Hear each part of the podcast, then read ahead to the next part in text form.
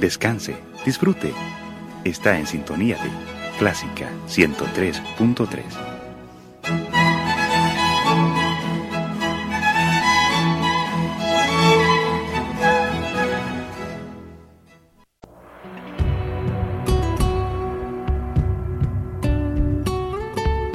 Siempre con usted, Radio Clásica 103.3.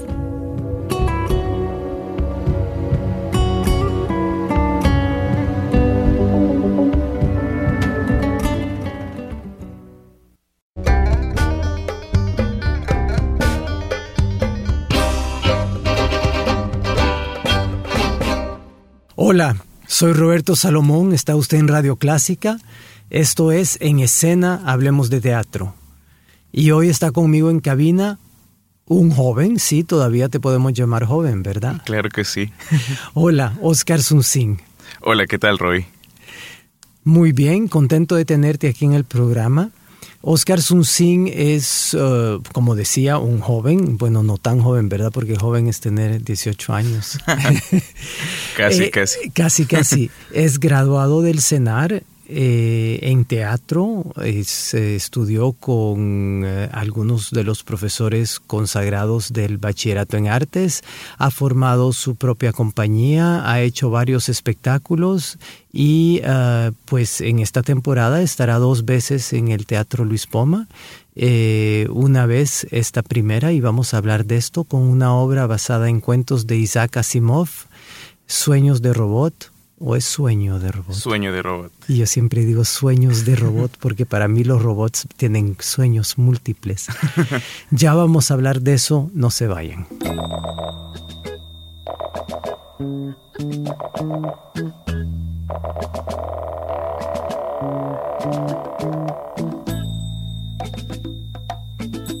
Oscar, cuéntanos un poco de este montaje. Isaac Asimov, ¿por qué? ¿Cómo? Etcétera. Ok, primero es como un, un sueño infantil. Eh, podría empezar diciendo que es eso. Siempre me... Un sueño infantil tuyo. Sí, un sueño infantil mío. De, siempre me han gustado los robots desde muy pequeño. La ciencia ficción es, es un tema que me apasiona un montón. Y en quizás hace unos 10 años empecé a leer a Isaac Asimov cuando estaba empezando a estudiar teatro. Y pues empecé a hacer unos ejercicios teatrales eh, con esta, eh, pues imaginarme cómo sería encarnar, encarnar un personaje de robot. Y a medida fue creciendo mi carrera, pues empecé madurando esta idea hasta transformarla en, en un espectáculo, pues en, un- en una obra de teatro. Porque en la obra de teatro hay robots Sí, y están interpretados por... están interpretados por actores. eh, uno, ¿Quiénes dos, son? Bueno, hay tres robots.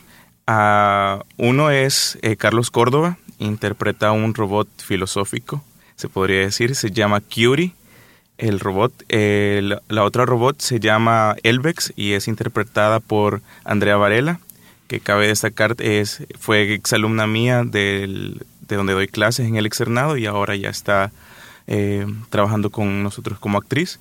Y el otro robot es como una aparición especial porque solo aparece la voz y la hago yo. Eh, sí, dime, estos robots, eh, ¿cómo los interpretan ustedes? ¿Cómo hacen para trabajar esto? Bueno, Carlos Córdoba lo conozco, es un actor estupendo, con un arsenal de, de técnica impresionante y además ha hecho mucho est- estatuismo que supongo que le ayuda mucho. Sí, e- exactamente. Eh, los dos robots, bueno, Carlos tiene una plástica increíble, una capacidad actoral impresionante, tiene- como, como dijo, tiene un registro bastante grande. Y primero, pues los abarcamos con la fisicalidad. Andrea es bailarina también, entonces tienen esa plástica que nos, nos ayuda y nos aporta que tenga una que físicamente parezcan robots y luego pues está el trabajo de voz y el trabajo interesante, el trabajo psicológico del robot que a pesar de que no tienen sentimientos en la historia, pues se tiene que abarcar de una forma similar a, otros personajes que tengan vida propia, pero siendo un poco más eh, sistemáticos, se podría decir, se podría mucho más directos abordar qué es lo que quieren decir y no tienen tantas capas ocultas como los personajes que son de carne y hueso.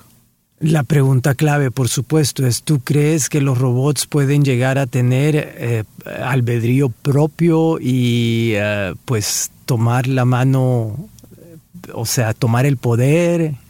Este tipo de, de, de, historias de ciencia ficción, ¿verdad? Que ya lo vimos desde 2001, Stanley Kubrick, extraordinario, el robot HAL que de repente empieza a manejar la nave espacial por, por sí solo, pero siempre es manipulado por un humano o no. ¿O tú crees que es posible eso? Ya, ya, ya, está, ya, está adelantando un poco de la obra con esa pregunta. Pero. Eh, Porque la obra trata de eso. Sí, trata de Basada en varios cuentos de Isaac Asimov. Sí. Eh, quizás eh, Isaac era un poco más conciliador al respecto. al final de sus cuentos siempre había un final feliz.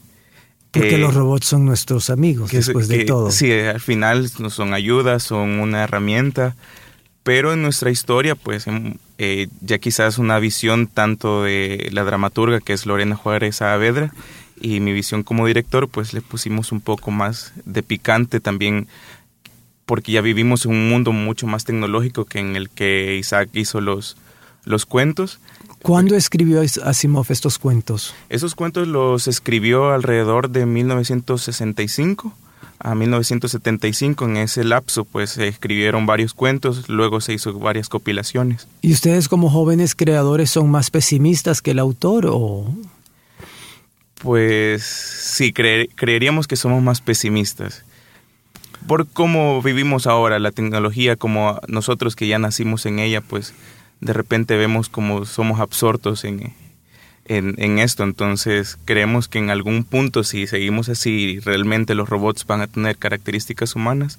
Pues, Pero los hackeos enormes como los que estamos viendo esta semana en el mundo, a través del mundo, los robots no los hacen solos, ¿no? No, claro que no. Hay una, hay siempre mano criminal, como se dice. Hay una mano pícara que, que siempre está detrás de eso. Los, los intereses humanos siempre son los que llevan pues estos problemas al límite y es lo que sucede también en la obra, ¿no? Que, y la mano pícara puede ser la del robot. ¿Es posible eso? Eh, no, no es posible. Siempre hay un humano detrás de eso. O sea, el, el, robot no obra solo, obra porque es una creación de un ser humano y eso es una de las cosas que se menciona, ¿no? Está hecho de acuerdo, creado por humanos y de acuerdo a valores humanos. Entonces, no son criaturas que, que tienen un pensamiento diferente al de nosotros. Sueño de robot, basado en la obra de Isaac Asimov, reúne varios cuentos en los que se plantea un futuro cercano donde los robots comulgan con los seres humanos. Trata del dilema del poder, la soberanía y los conflictos con las máquinas que cada vez se vuelven más perfectas que los seres humanos. ¿Crees que los robots son más perfectos que nosotros? Yo tengo problemas con eso. yo como yo creo que no. Creo que somos una creación perfecta. Eh, Dios nos creó perfectos porque nuestro organismo, nuestros sentimientos, nuestra piel, como respiramos, somos una creación perfecta. Sin embargo, dentro del planteamiento de la obra, creo que hace dudar un poco si somos realmente tan perfectos por la cuestión de la mortalidad, ¿no? Entonces. Pero la evolución nos enseña que no somos tan perfectos como las ratas y las cucarachas y los insectos que sobreviven a cualquier cosa, mientras que nosotros una temperatura un poquito más fuerte pues nos aniquila. De hecho, me, da risa que, eh, Roberto no ha visto aún la obra y menciona textos que está dentro de la obra. Eh, de hecho, Curie, el robot que, interpreta a Carlos, dice eso. O sea, se alteran al, al menor cambio de temperatura, al menor cambio de clima, son alterables. Nosotros no, nosotros podemos controlar nuestro sistema, nosotros podemos eh, bajar a bajas temperaturas, podemos hacer trabajos en minas. Entonces, eh, de hecho, el personaje de él es bastante gracioso por eso, pues porque plantea una situación donde el robot es una creación mucho más perfeccionada del ser humano. Sueño de robot, obra basada en cuentos de Isaac Asimov, en el Teatro Luis Poma en cartelera, no se la pierda.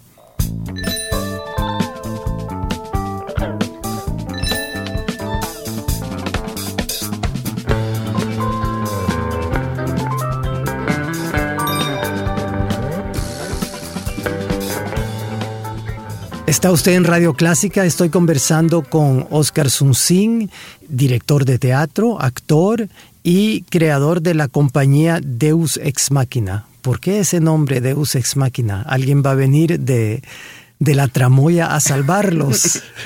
pues eh, el, nombre primero empezó porque necesitábamos un nombre, ya estábamos eh, tratando de crear la compañía, una compañía que no solo se encargara de crear espectáculos teatrales, sino que se dedicara pues a la a todo el hecho escénico, a poder hacer eventos de estatuismo, mimos o cualquier cosa relacionada con, con la escena.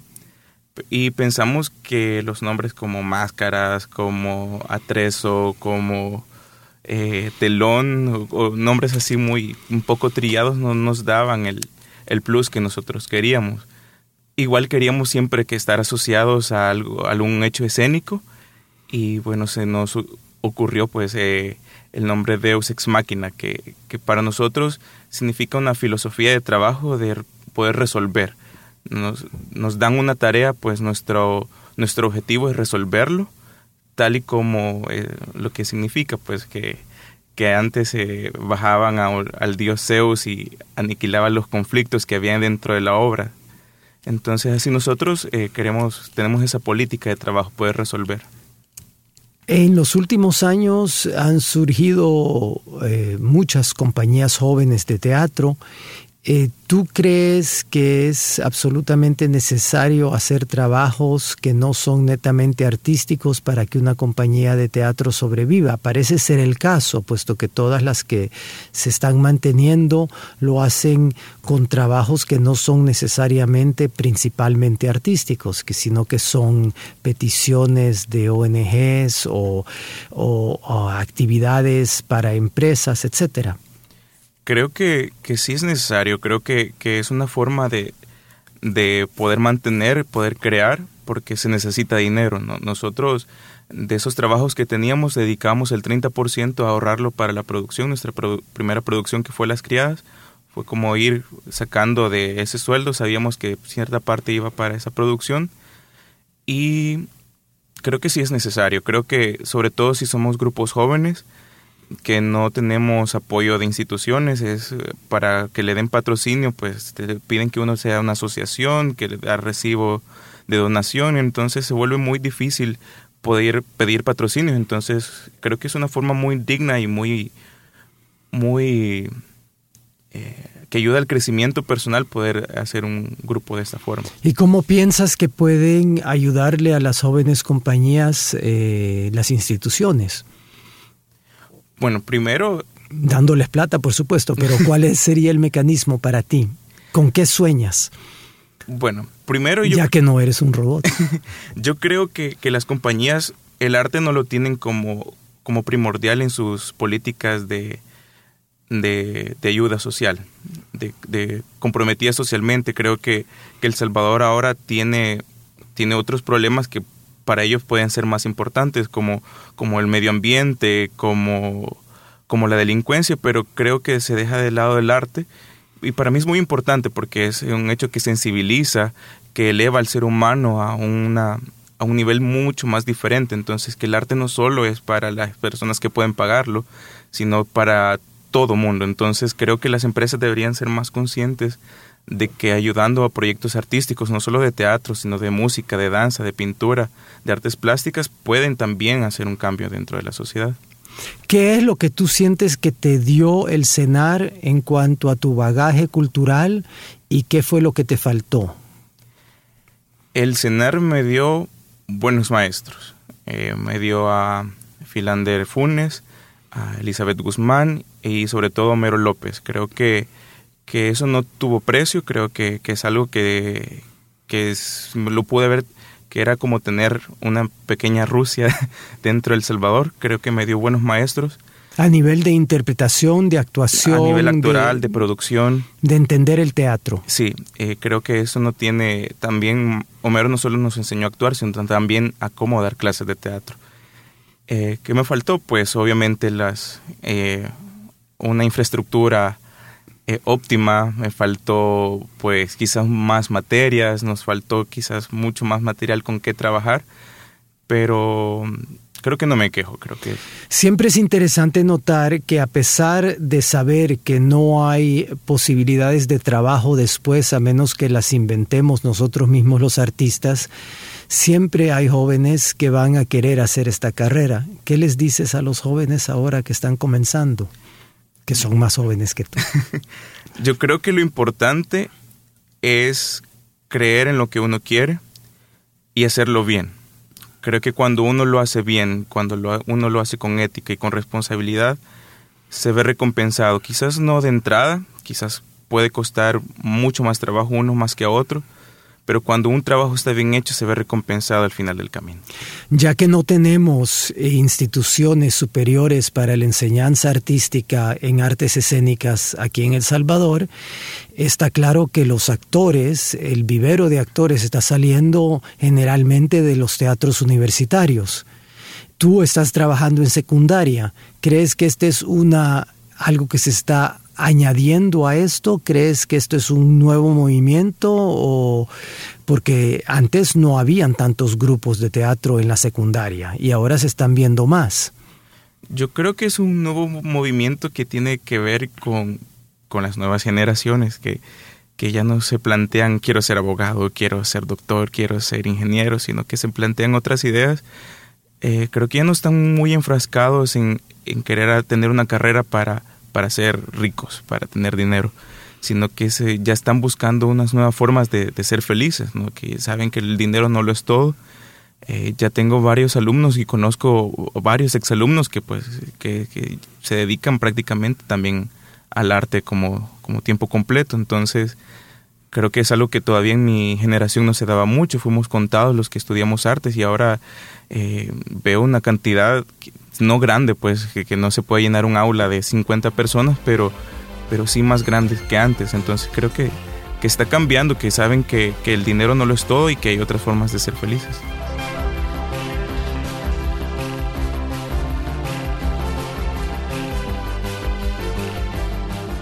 Oscar Sun tú no solamente eres actor y director, sino que también cantas y estás en la Ópera del Salvador y están preparando varios espectáculos, tengo entendido. ¿Ya se puede hablar de ellos? Sí, claro. Primero creo que todavía no, no me puedo definir como cantante, creo que soy un cantante en incubación, me sigo preparando. Eh, la música es un reto para mí, creo que no es algo que se me da tan fácil. ¿No es una formación que tuviste? Eh, es una formación que tengo ahorita. Me estoy formando con el maestro Dochi y la maestra Gladys Moctezuma. Buenos maestros. Buenos maestros. Y ahora eh, se está preparando dos espectáculos en uno solo, en una misma noche, el musical de Oliver Twist y el musical del Mago de Oz, donde yo estoy trabajando eh, la parte actoral con los niños que van a estar en Oliver Twist y estoy haciendo como el, pues se podría decir el coaching, como la pre-preparación para el show, porque el director eh, va a ser Josué Martínez Lara, que es un canadiense que va a venir a apoyarnos en la parte de la dirección, tanto musical como actoral.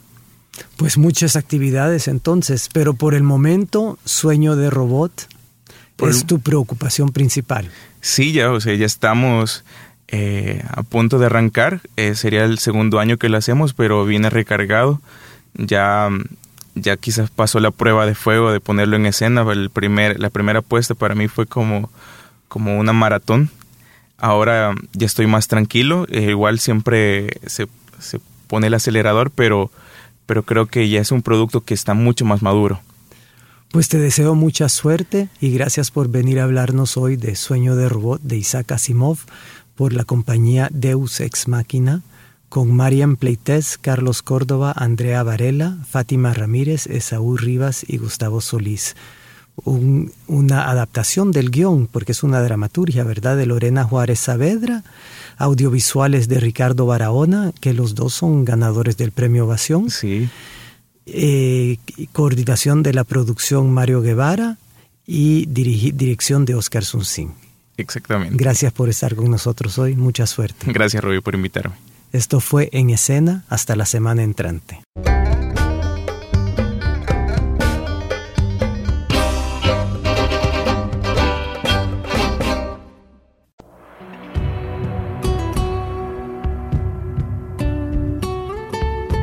Siempre con usted, Radio Clásica 103.3.